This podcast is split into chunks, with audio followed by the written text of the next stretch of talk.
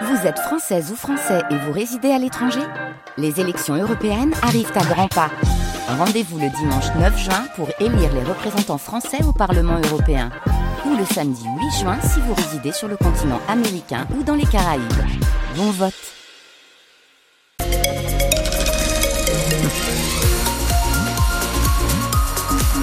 Allez, bienvenue, bonjour. Nous sommes le, mercredi 24 janvier. Vous êtes sur France Bleu Nord et sur France 3, alors pas de Calais, la route.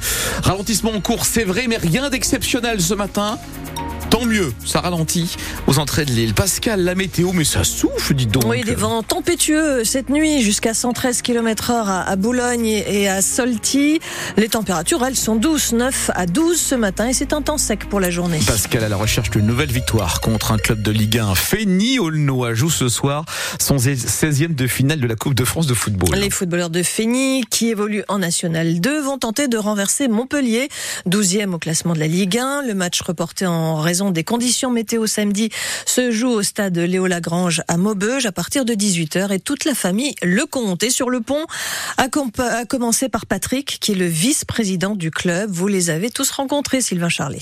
En effet, chez les Lecomte, on a le club dans le sang. Jérôme est l'un des trois fils de Patrick. C'est euh, ma grand-mère qui sert à la buvette à tous les matchs.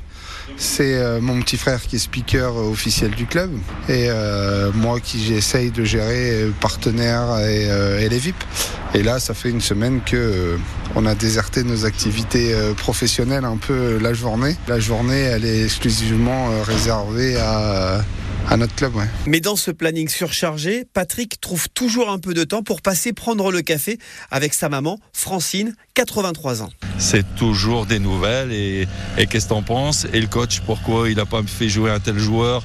Il aurait dû faire jouer tel joueur à la place de l'autre et, et, voilà, toutes des petites anecdotes. Mais bon, on a passé toute sa vie euh, sur un terrain de football à suivre son mari. À la maison, on vit football. Et comme d'habitude, Francine, ce soir, accompagnera son fils au stade. Je vais aller au VIP euh, servir du café.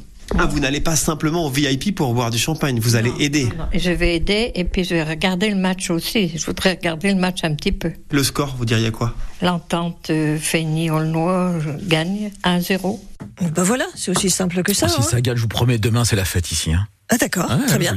Donc Fény Montpellier, coup d'envoi à 18h, match à suivre sur France Bleu Nord, donc avec Sylvain Charlet et Adrien Bray. Et en cas de qualification ce soir, donc la fête demain matin en studio. Et puis les nordistes affronteront l'OGC Nice en huitième de finale. En Ligue 2 de football, Valenciennes a été battu hier soir par Bordeaux, 3 buts à 1 et reste dernier au classement du championnat. Dunkerque de son côté s'est imposé 2-0 sur son terrain face à l'AC Ajaccio. Les Dunkerquois 19e au classement relégable en national, tout comme les Valenciennois. 8h02 sur France Bleu Nord la mobilisation des agriculteurs s'accentue aujourd'hui, Pascal, avec de nouveaux barrages annoncés. Oui, un peu partout en France et pour faire pression sur le gouvernement et obtenir des réponses rapides à leurs revendications. Alors, dans le Nord, la FDSE appelle à bloquer l'A2 vers Marly, près de Valenciennes, tout à l'heure vers 9h. La 23 aussi à Saint-Amand-les-Eaux, dans le Pas-de-Calais. Plusieurs blocages annoncés sur la 16, au niveau de Calais, aux entrées du port et du tunnel, également sur la 26, au péage de Setsk, dans les deux sens. Ça, ce sera à partir de 10h.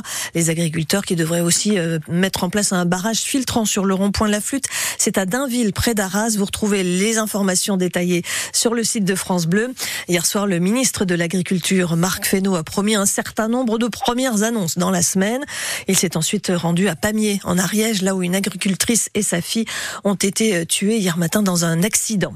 Le ministre de la Transition écologique, Christophe Béchu, était lui à Arras hier pour lancer le premier comité de suivi ministériel post-inondation. Il se réunira désormais deux fois par mois pour le ministre.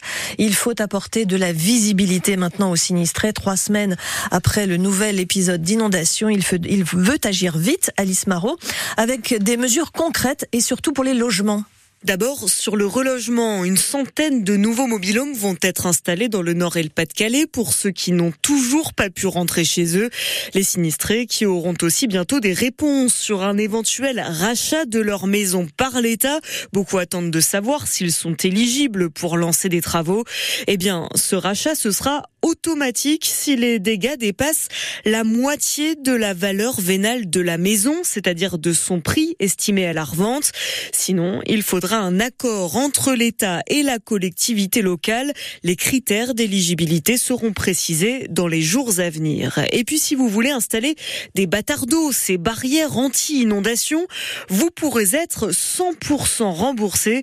Ça, ce sera si vous êtes dans une zone inondable et qu'un expert vient faire un diagnostic pour être sûr que c'est bien efficace. Et sachez que la liste des communes considérées en état de catastrophe naturelle après les inondations de janvier sera publiée aujourd'hui au journal officiel. Médecins sans frontières a ouvert hier un lieu d'hébergement d'urgence à Calais pour accueillir des migrants vulnérables. Ces 20 places des chambres dans un hôtel vont rester accessibles jusqu'au 31 mars, en priorité donc pour des mineurs non accompagnés, pour des familles avec enfants ou encore des rescapés de naufrage. Chacun pourra rester au maximum 15 jours dans cet hôtel. Selon MSF, ces hébergements vont pallier les défaillances de l'État en matière de protection. Les investigations se poursuivent au complexe euh, aquatique de Longness près de Saint-Omer. Lundi, des écoliers étaient venus nager et c'était plein de démangeaisons. Pour l'instant, pas d'explication. Les analyses de l'air et de l'eau n'ont rien décelé d'anormal, précise l'exploitant de la piscine qui annonce des tests plus poussés. En conséquence, la piscine de Longness ne rouvrira que dans 8 jours. 8h05 sur France Bleu Nord, elles affichent fièrement leurs 600 ans à L6. Six centenaires, vous avez fait la division, ont été honorés hier à l'EHPAD d'Orchy. Entre Lille et Valenciennes, cinq d'entre elles sont pensionnaires de l'EHPAD Marguerite de Flandre, l'autre vit à Orchy. Et ces centenaires, toutes des femmes donc, ont eu droit à un goûter d'anniversaire et à du champagne, une attention qui leur a fait plaisir, Lison Bourgeois. Autour de la table, Paulette Dubu est l'une des plus jeunes. Elle vient tout juste d'avoir 100 ans. Attention, il hein, faut reconnaître que j'ai une bonne santé. Hein. Un âge qui tient à un petit secret. J'aime bien l'apéritif. Euh, un petit muscat. Un petit muscat. J'en ai besoin. C'est un muscat tous les jours. Tous les jours. Ça me radigote et puis c'est bon. On trinque donc et on pousse même la chansonnette. C'est exceptionnel parce que nous on n'aurait pas fait tout ça. Hélène est venue fêter les 100 ans de sa maman. C'est agréable parce que bon, euh, on pensait pas que c'était comme ça dans une maison de retraite quoi. Excusez-moi, est-ce que quelqu'un veut encore du gâteau? Johanna Pérus, animatrice. C'est pas tous les jours où on a en fait bah, cinq centenaires dans notre établissement. Donc euh, non, non, c'est une fierté. Ils sont heureux. Elles sont même toutes passées chez le coiffeur ce matin.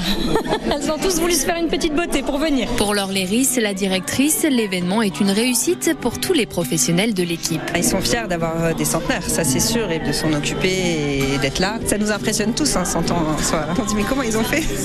Un goûter d'anniversaire qui deviendra une tradition. L'année prochaine, l'établissement espère fêter 8 centenaires.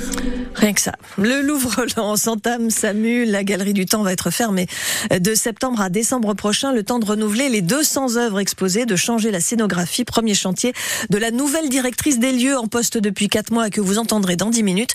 Deux expositions majeures vont rythmer l'année à Lens. À partir de mars, les mondes souterrains, 20 000 lieux sous la terre. Et puis à partir de septembre, sur le thème de l'exil.